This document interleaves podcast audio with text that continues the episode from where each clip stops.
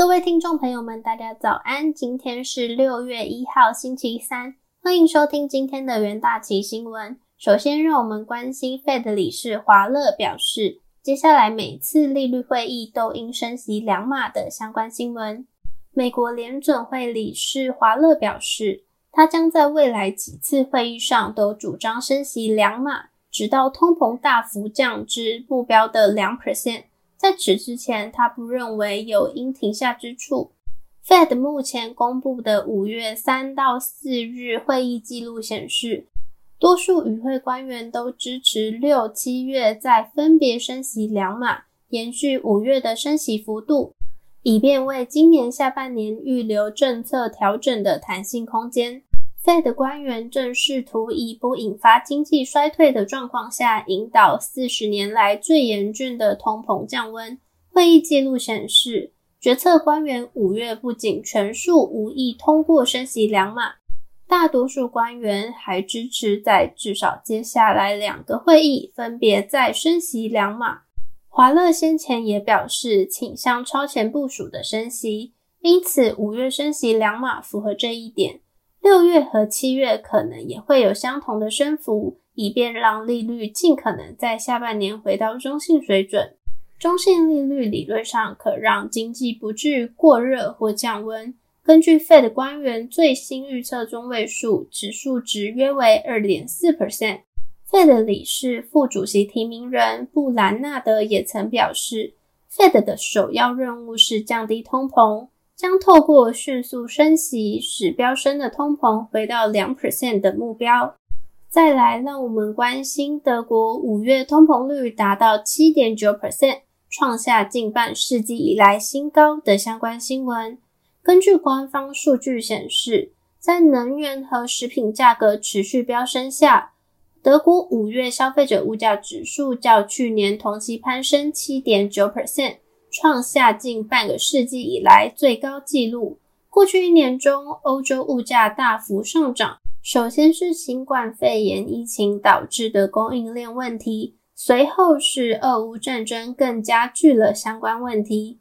德国联邦统计局周一公布的数据显示，五月 CPI 年升七点九 percent，高于四月的七点四 percent。创下德国自一九七三年至一九七四年冬季以来新高。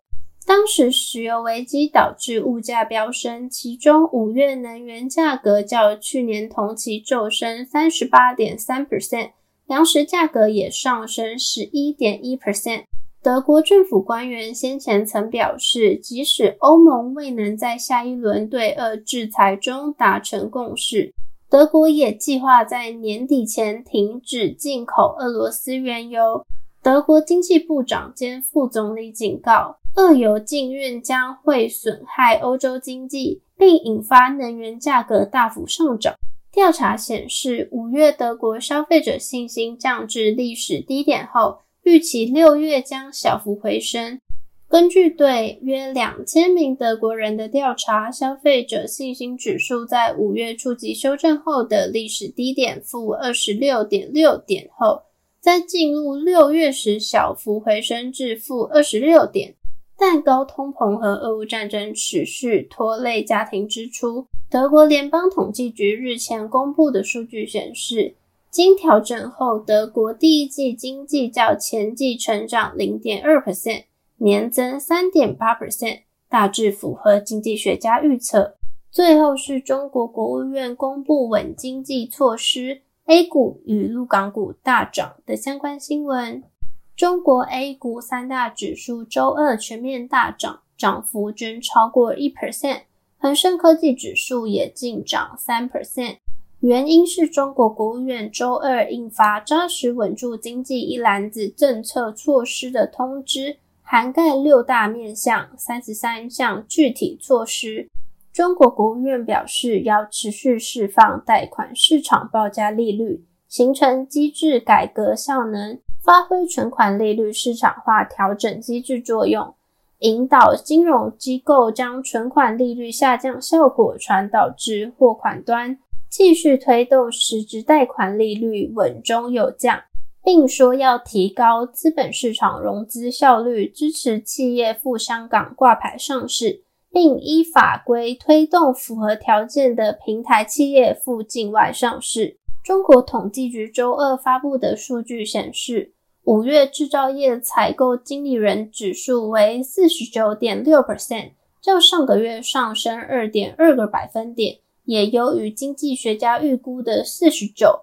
数据高于五十，代表经济扩张。中原证券表示，中国政府密集提出政策，稳定市场预期，市场整体估值处于低点，市场信心持续回升。再来进入到三分钟听股期的单元，首先关心新兴期货。原先受到疫情冲击的中国昆山厂，因中国疫情趋缓，逐渐复工。而国内的杨梅新厂正式投产，预估下半年杨梅厂 ABF 窄板产出占总产能约三十 percent，有望进一步推升新兴营运表现。预估未来几年 ABF 窄板供需缺口仍在，产业将维持供不应求的情势。新兴能在此刻提升产能与效率，有利营收，期价上涨，站上短均线。再来看到红海期货，红海集团五月三十一日召开股东常会，并通过配发每股五点二元的现金股利，为近三十年以来最高的配息记录。红海除了传统代工业务以外，近年积极投入电动车产业，今年预计会再推出两款新车，期价上涨一点八一 percent，期价创近期新高。最后，让我们看到台亚期货，台亚本月入列 MSCI 全球中小型指数成分股，并于今日进行权重调整，买盘资金涌入。此外，台亚的产业类别六月一号起将由原本的光电业转变为半导体业，感测元件以及第三代半导体等题材也吸引买盘进驻。台亚近年积极转型感测半导体有成。去年 EPS 二点一一元，创近二十年新高。今年投入第三代半导体研发，未来公司营运发展可期，期价强势涨停。以上是今天的元大旗新闻，我们明天见，拜拜。